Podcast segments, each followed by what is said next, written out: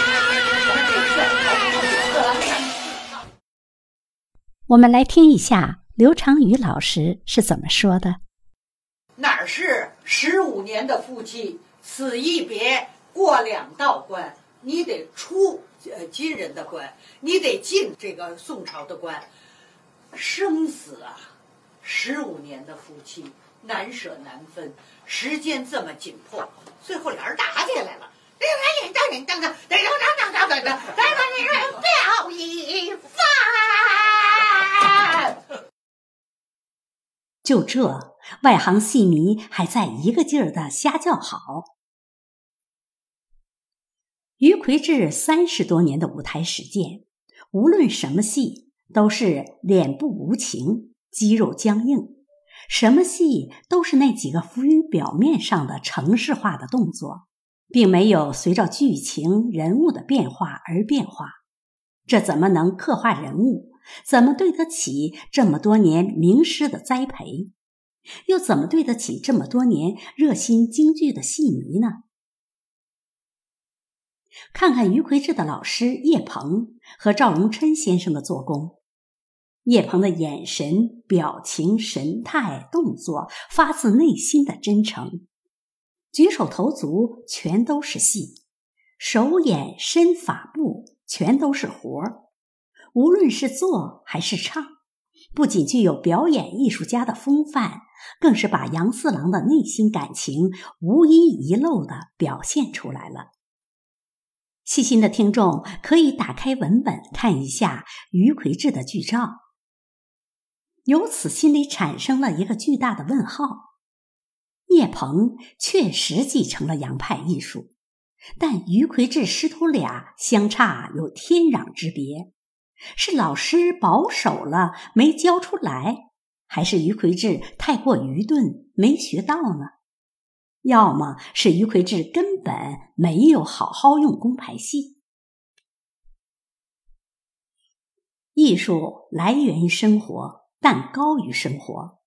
自己要先进入角色，饰演的角色才能逼真。演戏首先要感动自己，才能感动观众。八十年代就看过《野猪林》这部电影，那时还不太懂京戏。近几年看的、听的戏多了，认识也就上升到了理性。《长亭别妻》是野猪林的一折，戏中有对亲人的牵挂，有对奸臣的控诉，有对自己无辜蒙冤的屈辱，更有生离死别对亲人的眷恋。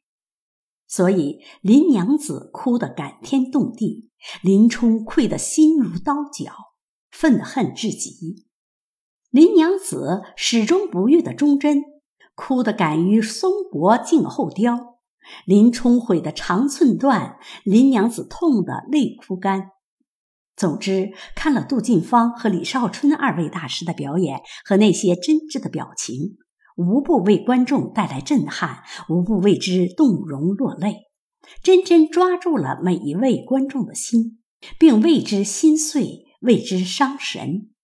这就是艺术的感染力。听众们可以打开文本，看一看李长春所扮演的角色的面目表情的多样化。可是与李二位的表演呢？任凭李胜素的林娘子哭得稀里哗啦，于魁智、林冲的表情始终没有变化。李胜素哭的是东倒西歪，于魁智站在台上。肌肉僵硬，眼神木呆，不知是李胜素哭得不够感人，没能感动到于魁智，还是于魁智天性刚强就没有情感。总之，李胜素算是白哭了一场，俩人也白演了一场，连搭档都没有感动得了，还能感动谁？要说于魁智不会演戏，没有一丝的艺术细胞。任谁都不能相信，毕竟是全国当红老生，怎么可能没有艺术细胞呢？批评他可能会遭到粉丝的怒骂，可明明他的演技连杨少鹏都不如，还中国第一老生呢。至少杨少鹏在配合王艳演戏。舞台上有个规矩，即使是龙套，也要有相应的表演配合演戏。怎么于魁智在台上那么痴呆呆的，没有表情，不配合做戏呢？这就是第一老生的水平吗？曾经有人问严慧珠说：“感觉有的地方你比梅先生多了几个动作。”严慧珠回答说：“有些地方梅先生不用动作，一个眼神就会获得观众的叫好。可我学不来梅先生的那些眼神。”我就要加一些动作，好让观众看明白。梅先生演戏真是演到家了，所以我们这位所谓的表演艺术家奎志先生连表情都没有，还期盼他的眼神吗？无独有偶，马连良先生二次做科学的是龙套，所以他即使演个龙套，站在台上也会引起观众的关注。这就是马先生靠天才的演绎赢得了同行及观众的认可。于魁智三十多年的舞台实践，还是不会演戏，还是僵硬的表情，真是。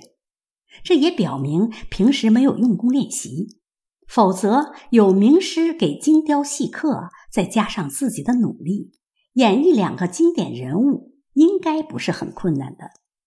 当初导演阿甲是怎么把钱浩良精雕细刻的栽培成李玉和呢？看来于魁智若想演好角色，还得回回炉啊！谢谢收听《文华杂谈》，每周六更新，欢迎订阅。